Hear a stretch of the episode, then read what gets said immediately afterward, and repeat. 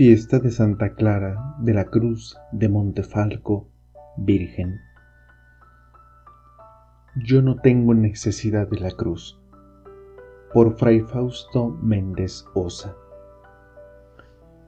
La frase que titula estas breves palabras es el inicio de una de las más célebres enseñanzas de la espiritualidad agustiniana en voz de la santa hermana que hoy conmemoramos, Santa Clara de la Cruz de Montefalco, la Virgen y mística, maestra espiritual y ejemplo vivo de la interioridad, pues experimentó los signos de la pasión de Cristo grabados en su corazón. Es una de las principales figuras que representan a la Orden de San Agustín, y sin embargo no es muy conocida. De aquí que, al conocer su vida, quizás nos demos cuenta de la gran obra que Dios hizo en ella para sembrar en nosotros la esperanza de imitar su deseo, ya que esta mujer, de gran talla mística, iluminó con la luz de su espiritualidad los inicios de la historia de la Orden de San Agustín. Ella hizo su profesión religiosa bajo el nombre de Clara de la Cruz. Esta mujer penitente hasta el extremo ayunaba con frecuencia y pasaba largo tiempo en oración. Nació en el año de 1268 en Montefalco, cerca de Asís, en la Umbría italiana. Fue elegida superiora, aunque no se había dedicado al estudio la ciencia del espíritu, la condujo a ser madre, maestra y sabia consejera para sus hermanas y para los sacerdotes, obispos y teólogos que acudían al convento para consultarla. Clara de Montefalco vivió una espiritualidad centrada en la pasión de Jesucristo y la devoción a la cruz. Su unión íntima con nuestro Señor la llevó a un amor dedicado a la iglesia, a sus hermanas de comunidad y a los necesitados, muriendo un 17 de agosto del año de 1308. Ella, desde muy pequeña, tuvo un ardiente amor por el Señor, especialmente por su pasión. Sin embargo, en el año de 1288, cuando Clara tenía 20 años, parecía que estaba llegando a alcanzar una completa unión con Jesús. Cuando el Señor la probó, adentrándola en un desierto. Fue una prueba dada por el Señor para castigar su orgullo y para que ella viera que sin Dios no podía hacer nada. Clara entró en ese desierto y perseguida por todo tipo de tentaciones y víctima de las emociones, sentía que Dios la había abandonado. Esta tortura duró 11 años de su vida, a través de la cual estuvo sin la asistencia espiritual que ella desesperadamente ansiaba. Clara cargaba el peso de sus sentimientos y una gran inseguridad en su corazón. El 22 de noviembre de 1291 muere su hermana y superiora Giovanna. Este fue un golpe muy duro para ella, pues veía en su hermana el ejemplo a seguir y la persona que la formaba en su vida espiritual. El representante del obispo del lugar llegó para la elección de la nueva abadesa. Las monjas unánimemente escogieron a Clara, y ella, sintiéndose totalmente indigna, les rogó que escogieran alguna más, que fuera santa y sabia, diciendo que ella no era ninguna de esas cosas. Pero su petición no fue escuchada, por lo que aceptó su responsabilidad aunque se sentía indigna, y se convirtió en madre, maestra y directora espiritual de su monasterio.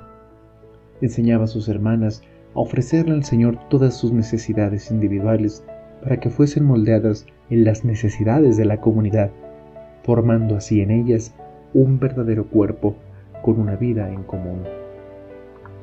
Ella trató de balancear la oración y el trabajo necesario en el monasterio.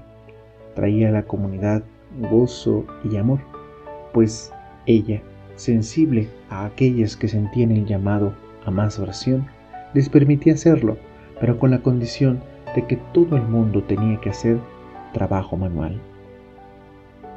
Clara tuvo también la visión de Jesús vestido como un peregrino pobre, su rostro agobiado por el peso de la cruz y su cuerpo mostrando los signos de un camino duro cargando la cruz. Clara estaba de rodillas tratando de evitar que él siguiera caminando y preguntándole al Señor, ¿a dónde vas? Él le respondió, He buscado en el mundo entero por un lugar fuerte donde plantar firmemente esta cruz y no he encontrado ninguno. Clara lo mira y toca la cruz, mostrando al Señor el deseo de tantos años de compartirla. Y el rostro de Jesús, que ya no estaba exhausto, sino brillando de amor y de gozo, dijo que su viaje había terminado. Y le dijo, sí, Clara, aquí he encontrado un lugar para mi cruz. Al fin encuentro a alguien a quien puedo confiársela. Y se la implantó en su corazón. El intenso dolor que ella sintió, lo sintió en todo su cuerpo al recibir la cruz de Jesús en su corazón, que permaneció con ella hasta el fin. En la noche del 15 de agosto llamó a sus hermanas y les dejó su último testamento espiritual. Yo ofrezco mi alma por todas ustedes y por la muerte de nuestro Señor Jesucristo. Sean bendecidas por Dios y por mí. Y oro, mis hijas, que ustedes se comporten bien y que todo el trabajo que Dios me ha hecho hacer por ustedes sea bendecido. Sean humildes obedientes, sean tales mujeres que Dios sea alabado siempre a través de ustedes. Con frecuencia, Clara manifestaba su especial amor a la cruz de Jesucristo diciendo, yo no tengo necesidad de la cruz exterior, porque llevo impresa en mi corazón la cruz de mi Señor Jesucristo. Y así murió un sábado 17 de agosto de 1308, alrededor de las 9 de la mañana. Las monjas inmediatamente prepararon el cuerpo de Clara para que todos pudieran verla. Primero le quitaron el corazón y lo pusieron en una caja floreada de madera. La misa de su funeral se celebró al día siguiente. Esa noche, las hermanas abrieron el corazón de Clara para prepararlo y ponerlo en un relicario, y para su asombro, las palabras de su madre y hermana se hicieron vida, pues delante de ellas estaban, en su corazón, las marcas de la pasión de Jesús. Dentro del corazón estaba la forma perfecta de Jesús crucificado, aún la corona de espinas en la cabeza y la herida de la lanza en el costado además hechos de ligamentos o tendones, los flagelos usados en la flagelación, con las puntas mostrando las bolas de metal con los huesos para desgarrar la carne y los huesos del Señor. La noticia de este milagro se propagó de manera casi inmediata. El cuerpo de Clara producía tal fragancia que no pudieron enterrarla.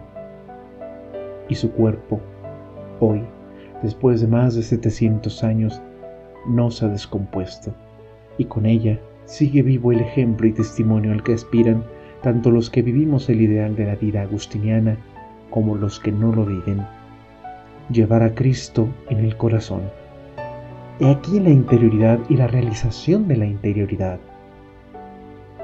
San Agustín dijo que Dios es lo más íntimo que hay en cada uno de nosotros y en Santa Clara se ha manifestado como el ideal posible de nuestra búsqueda y deseo de Dios.